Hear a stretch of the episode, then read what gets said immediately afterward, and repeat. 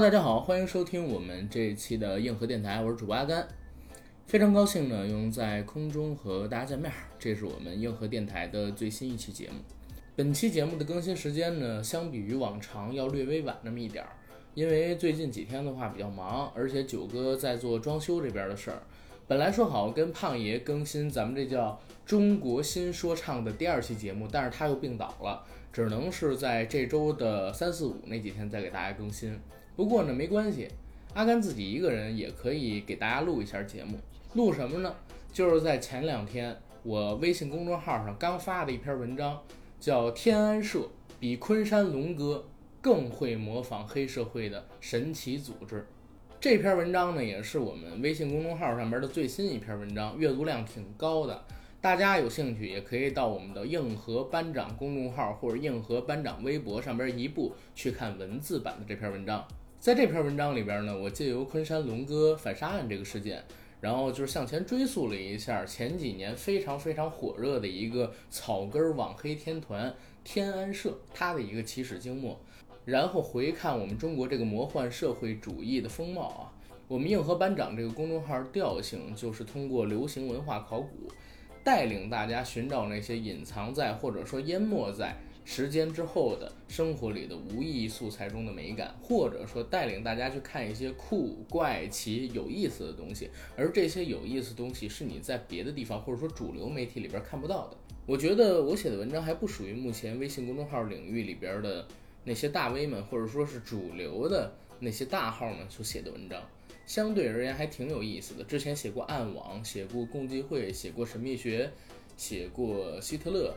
神秘二战也写过，赵本山写过罗永浩，包括今天我们写到天安社，都是市场上好像并不那么火热，但是有固定受众的那种文章，啊，也希望大家可以通过我们这个节目更多的关注我们的公号啊。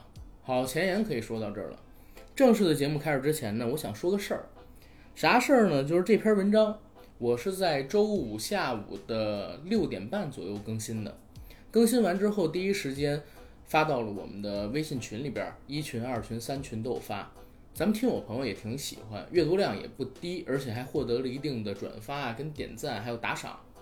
但是很郁闷的事儿是什么呢？就是到了星期六早上十点，我一起床，然后发现公众号上边啊接到了一些网友的回复。啥回复呢？就是有人告诉我说：“哎，你们昨天更的文章，今天再点就看不见了。”咋看不见了呢？我就打开公众号，点进去看了一下，原来我们是遭到了相关投诉，投诉说是我写的内容违反了即时信息工具公众信息服务发展暂行管理规定，然后有人说我这是宣扬黑社会，还有黑恶势力，鼓动青少年人群参加黑恶组织，搞得我是挺生气的。所以我当天呢就把这文章重发了一遍。重发一遍的时候呢，我还写了一篇附属文章。附属的文章就是写给文章举报者。我觉得我要红了。里边是这么写的：撒花恭喜硬核班长公众号出现了第一篇被举报下线的文章，这是我们在走向成功路上的一个巨大里程碑。对于讨厌我的人，班长表示：你骂我我不听，你妈是个白骨精，白骨精黑爪子扒你爸的裤衩子。对于所谓的这篇天安社比昆山龙哥更会模仿黑社会的神奇组织文章接到举报遭到删除，我自己是特别不理解的。我在文章里边写下了几个问题，留给举报者。第一个问题就是我的文章中根本就没有对于黑恶势力的鼓吹，何来说鼓动青少年加入黑恶势力？第二个问题就是我这篇文章呢，自始至终都是站在鄙视链的高角度去俯瞰社会的不良风气，教我的看官们，教看这篇文章的网友们，行人正道莫为非作歹，哪儿不符合社会主旋律？第三个问题呢，就是天安社这些团体是客观存在在当前的中国的，我做的只是记录它的一个存在，一没有控诉，二没申辩，第三呢，我更没有妄图去煽动什么。我不知道举报的人是不是有阅读了我那篇文章，还是受于自己文化水平的限制看不懂人话，把我这给举报了。随后呢，我就给他放了一首盖的《垃圾话》。如果大家有兴趣，可以听一听这首歌，或者到我们文章里边，文章里是有这首歌的啊。劝他呢，就是别举着宣扬正能量、抵制不健康思想的大旗，却净做一些扯狗屁、上不得台面的事儿。当然，他们要是还想举报，我也管不了，因为每个人都有自己的民事行为能力嘛，对吧？但是呢，我也不害怕。他如果再举报，我就再重发；再举报，我就再重发。我让我接着写更牛逼的文章，这样不就结了吗？对于这种事儿，之前我就曾经表达过我们硬核班长的看法，看法就是。不要用牙齿试图阉割主播们，我们早就穿上铁裤衩了。再给他们一句话，就是这世界呢，留给你们去跪舔吧。这句话呢，送给所有一边气喘吁吁的抠嗓子眼儿，一边对着主子说热爱舌尖上的足疗的人们。好，进我们文章的正式内容。天安社，一个比昆山龙哥更会模仿黑社会的神奇组织。引言图里边我写到，从洪门三十六式到快手、抖音上的社会摇，中国的社团帮派文化也在经历着社会发展带来的变化。作为旁观者，我们今天呢就来好好的聊一聊。文章所配的音乐呢，就是罗大佑老师在杜琪峰导演的《黑社会》这部片子中所运用的片头曲，叫《云公音》。大家在看文章的时候，可以边听着这个音乐，一起把文章看完。题记。这几天呢，昆山龙哥的视频刷爆了网络，在网友们发动调侃神功之后，迅速的成为了2018年的年度娱乐性事件。硬核班长公号呢，并不想对这件事儿做什么评述，因为我觉得挺没有意思的。我不知道大家有没有回想过这件事儿，就是所谓的昆山龙哥反杀案这事儿。其实，如果不是因为刀掉了，导致这个昆山龙哥的死亡，这件事根本不可能有这么大的影响力。在我们的认知当中，生活里边发生这种事情太常见了。开开着宝马的冒充黑社会大哥的小混混，在抢道的时候撞了一个，或者说顶了一个骑电动车的人，下了之后把这骑电动车的围殴一顿，这种事情太常见了，根本就没有上新闻的这种热度。而且这种事情大家觉得身边少吗？一点儿都不少。如果不是因为像我刚才说到的，他这把刀掉了。然后昆山龙哥被反砍死了，我们大家根本不会引起这么大的关注跟调侃。在现在这个社会上，真正重要的并不是昆山龙哥他被反杀了，而是我们需要注意的，在我们身边有多少像昆山龙哥这样的所谓的混混，或者说所谓的大流氓，在监狱里边待过几年，或者说进过几次监狱，犯过一点事儿，出来以后张牙舞爪，开个小贷公司追债公司。开着三五辆所谓的名车吧，什么奔驰、宝马，虽然都是入门款的系列，搂着两个小妞、小太妹，然后身边跟着两个闻着皮皮虾的小混混，当自己小弟，吆五喝六，作威作福。这种人在我们身边出现的并不少。这件事情带来的真正的影响，在我看来啊，应该是引起我们社会大众对于这部分人群的关注，或者说我们的政府对他们的关注。想想啊，昆山龙哥一个进了五次监狱、入刑超过十年的人，仅仅大概是回归社会几年吧，然后就开上了宝马，搂上了小妞，每天呢在快手上边分享自己的视频，视频的内容多半都是在 KTV 喝酒，要不然就是街边吃烤串儿。大家觉得呢？是不是有点不太正常？我不是说每一个入过狱走出来的人都是坏人，有的人是改过自新的。但是大家也看到那个视频了，在前几分钟，最起码倒地之前，我觉得他是没有任何害怕的意思的，或者说没有任何想跟对方道歉求饶的意思的，还是妄图去欺压对方，甚至说如果这把刀对方捡起来了，没有追砍他，只是砍伤了他，没有砍死他，他也会报复对方。这是我的一个简单的看法啊，大家呢也可以有不同的意见。当然，我还是接着说我的看法啊。看了这个事，进而呢，我有了很多的想法，就是我在网上搜，啊，有关于昆山龙哥的这些事儿。搜这个事情的时候，我看到了有人说，呃，昆山龙哥和天安社是一个组织的。天安社这个社团呢，之前我正好还了解过，我觉得挺有意思的，觉得特别好笑。嗯，因为他后边的事情会在文章里边有写嘛，我就不跟大家太详说了。我就去仔细查证了他们两个之间的关系，貌似是没有关联的。但是在中国这样的群体很多，所以写天安社大概其也就可以带上昆山龙哥这事儿来给大家听一听，好吧？然后我们来看正式的文章吧。如今这个年代呢，叫池浅王八多，遍地是大哥。不仅是领导班子，黑社会呢也是一届不如一届。但相比于过去的神秘莫测，移动互联网时代到来后，中国的主流视野里边突然出现了一批又一批的社会大哥。他们活跃在快手、抖音这样的土嗨短视频软件，或者说火山小视频这样的直播平台里。穿着紧身裤、尖头鞋，留着青皮锅盖头，配合上动感的社会摇跟喊麦，将一身五花膘纹满了皮皮虾和带鱼，以求呢是博得粉丝们的关注。这些社会大哥少有人单打独斗，多数呢就巧立名目叫某家或者叫某社，凭靠着作品中的大金链子、大金表，一天三顿小烧烤，疯狂地吸引着梦想。书没读好。长大戴金项链的青年男女们，在这一波社会范儿浪潮中呢，曾经有一个组织是格外的引人注目，而且影响力巨大，那就是今天要聊的天安社。文章的第一部分，天安之乱不等于黑社会。班长呢始终认为新中国并不存在黑社会，最起码不存在以民间人士为核心成员的黑社会。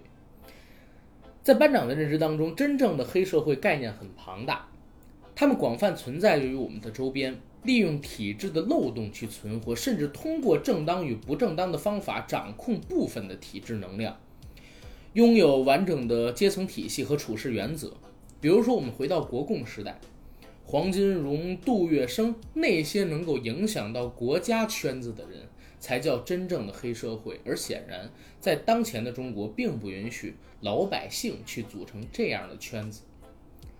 如果非要在当代找个黑社会典范，估计小的黑社会也是还有的。其中出名些的，比如当年东北的乔四爷，或者说当年大邱庄的于庄主。而正常来说，能够捏住一个地域脉搏的人寥寥无几。这些人呢，碰巧大多数都是爱国的。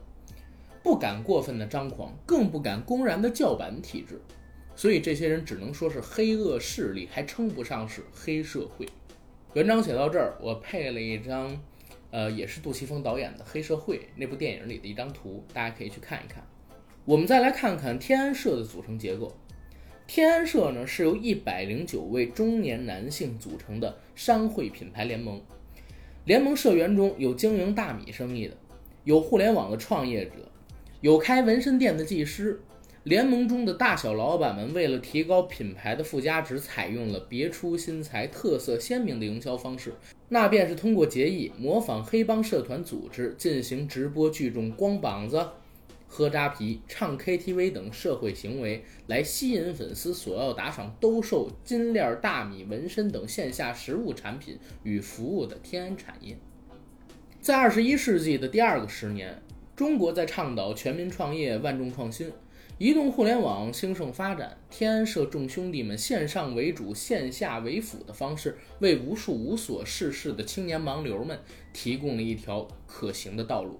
文章写到这儿呢，也是配了一张图，配的就是天安兄弟们一起，应该是吃小龙虾还有烤串儿吧，满桌子上都是啤酒，大家都光着膀子、露着光头的一张图片。大家可以想象，这就是社会生活呀。由于中国的主流价值观呢，对于成功的标准，目前多半依然采用有钱没钱来衡量。民间对于幸福生活的判断依然偏向于传统的吃好、喝好、住大房子、开好车、老婆孩子父母都能过上好日子这样的朴素标准。天安社的成员们就是这样一群抱有着中国传统价值观念、生活在移动互联网时代的创业者。其实挺高尚的，大家不觉得吗？文章的第二部分叫“天安崛起”。二零一五年下旬，短视频 APP 快手中突然出现了一个另类的网红团体“天安社”，并走红，引得千万用户瞩目，并开创出独立于网红、网黄、网黄是什么？以后咱们讲啊，我单写篇文章。独立于网红、网黄之外的另一网络名人群体——网黑。在这儿呢，我贴了一张传统网红的照片，就是冯提莫的照片啊，是跟这些天安社的人们做了一个对比。在这之前呢，中国人民常见的网红多数为肤白貌美、腿长胸大的美女主播，而天安社呢，虽然也是直播和上传短视频段子的网红主播，但表现内容几乎都是一群光头的、纹身的、东北口音的大汉。戴粗金链的大金表，在镜头里边脱光膀子露出啤酒肚，或者摇晃着赘肉在 KTV 里嘶吼，或者是在街边的排档吃着廉价烧烤。不出意外，在天安社出现之后，迅速的就被主流媒体们扣上了浅薄、低俗、low 逼这样的标签儿，包括我自己也是这么认为的。我觉得这票人太嘚儿了，什么紧身寿衣身上穿，掌声送给脑血栓。对吧？天社呢是一个高调而又神秘的网红组织，它由一百零九个天安永永生的永，天安永某为注册名的账号组成。在巅峰时期的二零一六年末至二零一七年一季度，组织中有超过三十位成员通过快手短视频软件进行直播，并吸引到数百万粉丝关注。自成体系、独成江湖的天安社构成了快手上的第一网红天团。有人说，因为有了天安社，网络上多了很多的黑社会。这句话怎么理解？我们往后边来看啊。文章写到这儿，我贴了天安社的创始人叫天安永兴，数字七九七，他的一个当时的网络个人主界面。在这个个人主界面上图，就是说他的底图是一群穿着黑色西装的。所谓的大汉吧，戴着墨镜站在天安兄弟商会的牌匾前排排站着，挺有气势的。粉丝呢是一百零四点二万人，粉丝是一百零四点二万人，比我要多那么多。我靠，我也应该办的俗一点。头像是他和十四 K 的大佬崩牙驹的一个合影，后边写着社不社会你敞亮点，流不流氓你稳当点。我们玩快手只是记录自己的日常生活。天安社不参与任何网络炒作，不收人。你多牛逼跟我们没关系，我们低调做人，高调做事，做好我们自己。我不是网红，也不是网黑，我是网绿。哎，为什么就绿了呢？对吧？挺有意思的。天安社在快手上走红，并被贴上了黑社会的标签，是从二零一五年八月九号的一场结义开始。结义地点呢是河北涿州三义宫。相传这里是《三国演义》中刘关张三人桃园结义的故里。文章中呢，我也贴上了他们参加结义仪式的照片。当天，一百零九名天安社成员从北京赶过来，开了一水儿的好车。虽然有人是从朋友那儿借来的，但依旧牌面十足。不仅座驾讲究，还包括衣着。黑布鞋、黑 T 恤、白短裤，一群人打扮一致，大多数都留着光头，挺着啤酒肚，特别的造型吸引了当天三义宫里的所有游客的注意。当然，也由于各位社会大哥们牢记“开酒不喝车，喝车不开酒”，原定用来结义的飞天茅台换成了景区内小卖部里的大可乐和大雪碧。喝掉一次性纸杯里的饮料，百余人一个头磕在地上之后，就开始同声朗诵一段。半文半白的结义词，我们自愿在此桃园结义故里效仿先贤，结为异姓亲兄弟，在今后的人生事业中有福同享，有难同当，拳拳此心，天日可见。挺中二的。一年之后的二零一六年八月九号，天安社又在河北张家口聚会。这一次的饭局留下了一张在网络上引发热议的合影。在饭局酒店的大门口，百余名天安社成员脱光了上衣，分排站立，露出了啤酒肚和一胳膊的皮皮虾。同时，两场聚会都在快手上被高调直播，收到了数十万礼物。据天安社创始人天安永兴回忆，结义视频上传当天，点击量就蹭蹭上涨。没到夜里就突破了四百万，一夜之后，天安社就在快手上成了大网红。在第二次聚会之后，天安社的风头无两，连续成立了天安恶霸犬俱乐部、天安永久酒是酒水的酒，还有天安社大米、天安社商贸等子产业公司。组织内成员喜不自禁，均开立快手账户，进行粉丝从线上关注到线下购买的导流工作。文章写到这儿，我也放上了天安恶霸犬俱乐部开业的时候，十四 K 前大佬东兴骆驼陈慧敏先生到这边跟他们一起共襄盛举的照片。有钱了，人脉也就广了，真的黑社会也就可以认识认识了，或者说曾经是黑社会的人也可以认识认识了。书接上文，天安社的成员呢都在进行粉丝的导流工作，而这些粉丝呢似乎也乐在其中，愿意被导流。用不停的双击和刷满六六六的弹幕、啤酒、穿云箭，这些都是快手礼物啊，表达着对各位天安大佬的崇拜敬仰。尽管他们也不知道天安社是不是真的黑社会，但是我不知道大家有没有听过郭德纲有段相声叫《论相声五十年之现状》，里边有一句话说的特好：现在这全天下什么？都是假的，只有王八是真的，还叫假鱼。在这个世道里，是不是黑社会，其实好像也没有那么重要。最起码对天安社还有他的粉丝们不重要，重要的是天安社能赚钱，重要的是他的粉丝们能看到天安兄弟视频里那些不用努力就能每天喝着啤酒、吃着孜然羊肉的倡议与全身纹满皮皮虾之后呼喝小弟搂着小太妹的狂傲。似乎看他们的视频，给他们刷礼物，买他们线下的低劣质量产品，粉丝们自己就能离那个幻想中可笑的社会更近一些。文章的第三部分，走上巅峰。二零一六年的十二月，伴随着天安社首部网络大电影《天安兄弟之义字当先》正式开机，这个创立不过一年有余的黑社会 cosplay 组织，似乎站上了互联网的巅峰。开机当天，几十名天安社成员统一穿着黑色服装进行开机拜神仪式，祈福这部讲述天安社成员之间友情道义故事的电影能够在优酷旗开得胜。文章中呢，我贴上了“兄弟之义”字当头的海报，站在当中 C 位的就是我之前提到的陈慧敏，他左侧是。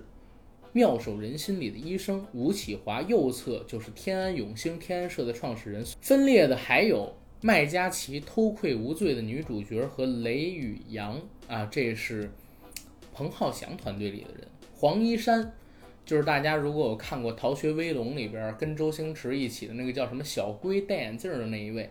马瑞拉之前呢闹出过所谓的陪睡事件，还有一个我不认识的女演员叫王舒妍。电影给的标题叫“正能量江湖喜剧电影”，嗯，但是我在网上搜了搜，只有一个预告片，别的什么也没有。预告片的质量还特别烂，很明显布景极糙。在那时候的网络上，天安社被大多数追捧者视为混社会的成功者，他们背景莫测，财力雄厚，与香港、澳门的黑社会大佬多有来往。甚至创始人天安永兴的快手头像用了自己和崩牙驹的合影。刚才我提过这事儿，哎，不过这个崩牙驹以后我们可以就是写文章来说一说，他是值得大书特书的。发起于微末之时，从一文不名到巅峰的时候，近乎一统澳门黑道，可太牛逼了。而且而且这个人物最有传奇色彩的就是他的毁灭。他当时是被捕入狱了，而被捕入狱十天之前，由他自己投拍。让任达华来扮演自己的自传性电影《濠江风云》刚刚上映，而他被关进监狱之后，《濠江风云》在香港当时被禁了一段时间，直接就下映了。下映之后，电影中的内容变成了呈堂证供，所以这个大佬是非常有意思。前几年已经出狱了，同样留有合影的，还有因出演黑帮大哥角色而被大陆观众熟知的陈慧敏。据说他的真实身份是在香港黑帮十四 K 的一个大佬。这些视频段子与合影显然在网络上很有市场。在一年多的时间里，永兴的快手上发布了九百多条视频，坐拥一百多万粉丝。而天安社似乎也从一个 cosplay 黑社会的网红组织，变成了一个有那么点能量，或者说叫实力的一个嗯社团。随着天安社的走红，不少本因无所事事成为社会混子、底层盲流的天安兄弟开始富起来，成为直播网红。他们穿着排排齐同款的 LV 平底鞋，甚至有人腋窝里加了只 LV 的手包。如果那时候你在北京的某个烧烤摊儿吃饭，或许就能看见一个天安兄弟一边举着手机直播，一边抱怨饭店里太他妈信号差了这样的奇景。文章写到这儿呢，当时我放了一张图，这图特有意思，是我在搜天安社资料的时候看到北京国安吧里，哎，也是我关注的一贴吧啊，有人在反映天安社成员的事儿，他是这么写的：楼主写。问天安社是个什么组织？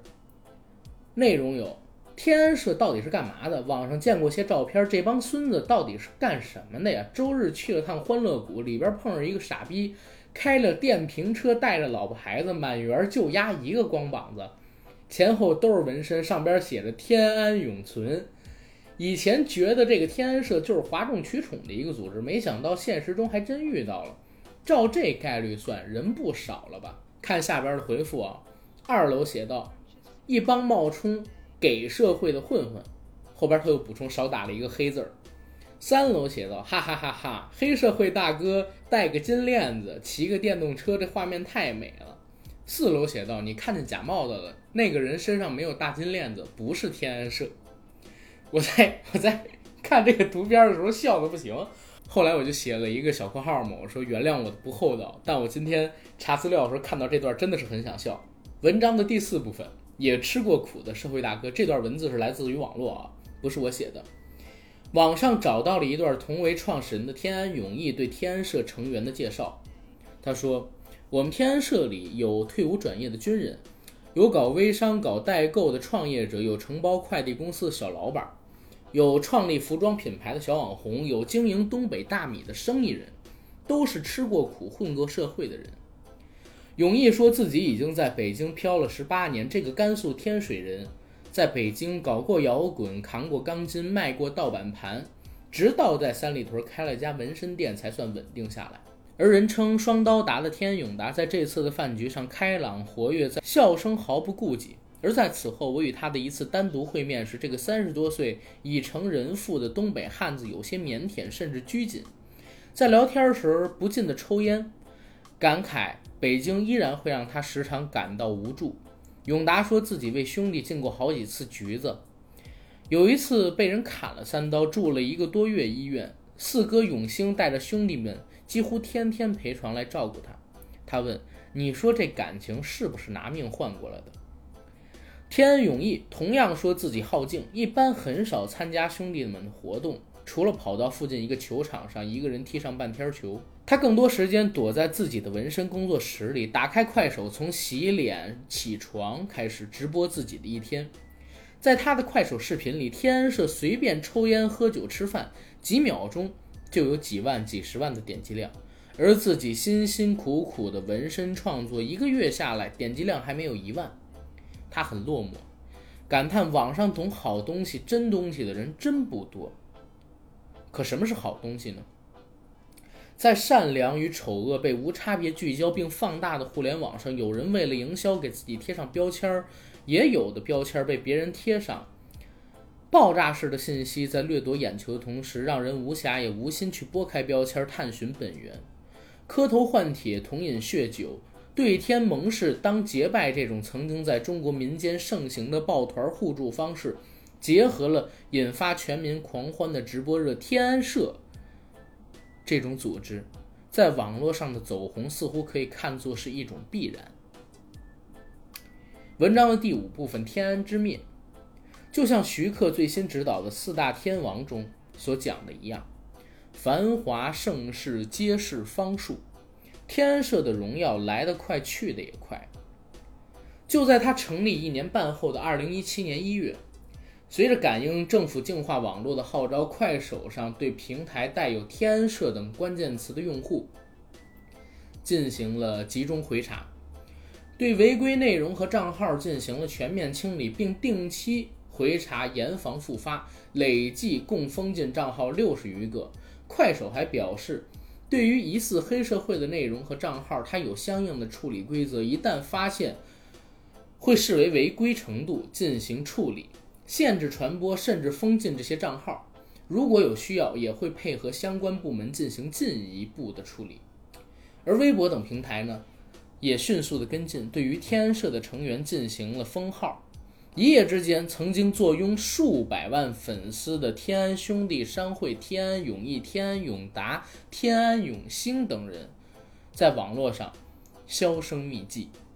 与众多拥趸者的如丧考妣不同，主流媒体或微博等平台上面多是一片叫好之声。新京报曾写文道：“天安社等网红团体背后有没有黑恶势力？”目前已经有很多涉黑的苗头等待深入发掘，但无论如何，这类群体在社会上带起了一批不良的风气。正义的实现是要扫除一切黑恶势力，不容许他们猖狂。天安社之类的沉渣泛起也必须受到法律的严厉惩罚。时至今日，如果不是昆山龙哥反杀案，天安社这个团体可能都不会有人再记起。逐渐消失在我们的记忆当中。文章写到这儿呢，我配了一个图片，图片是天安社成员身上的一个纹身，叫“天安永威”。其实为什么叫贴呢？因为“永威”这两个字在现在看起来充满了嘲讽感。文章第六部分：天安人定。写天安社能聊的话题很多，但是最让我心动的是围绕在天安社四周的仰视感、崇拜感。与鄙视感、优越感这四个南辕北辙的感受和两种人群带来的对立。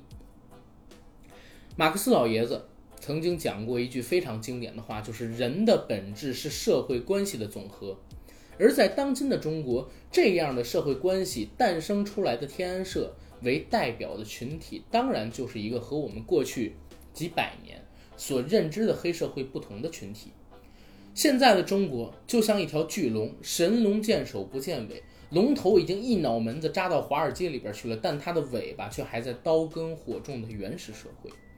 而处在这个社会重大变革期的我，就是班长，能做的只有用自己手里边的笔，用我的录音设备，帮大家记录下这个魔幻主义中的种种乱象。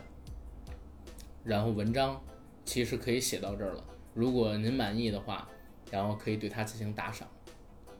尾声，聊聊这个文章有意思的地方，包括昆山龙哥还有天安社。我觉得现在社会上这样的群体很多，这样的人也很多。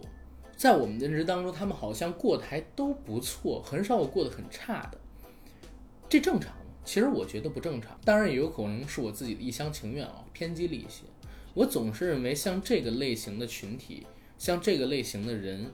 以混社会作为资本，以混社会作为炫耀，以自己参与过打家劫舍、参与过违法犯罪行为作为炫耀点的人群，他们居然会有人关注，而且他们居然能够开好车、住大楼房，我觉得这是我们社会的一种病态表现。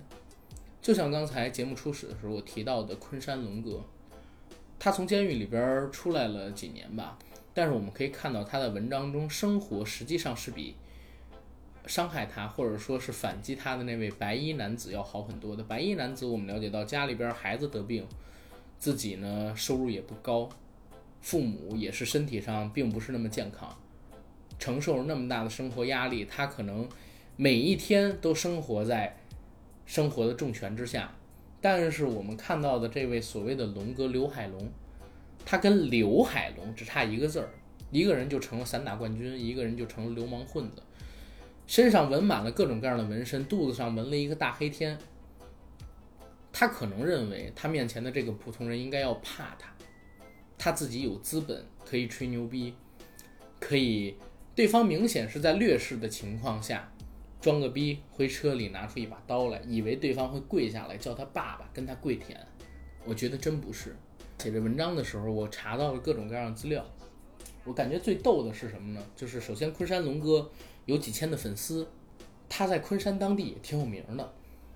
而天安社呢，更不用提了，有几百万的粉丝，有很多人为他们叫好，有很多人还是他们的铁粉。包括现在，如果你去天安兄弟商会的微博下边，还有他们的死忠粉，一直在跟随着他们，给他们点赞啊，等等等等等。我觉得很怪，我觉得不值得。我不知道这些追随他们的人，或者说仰视他们的人在想什么，这是不对的。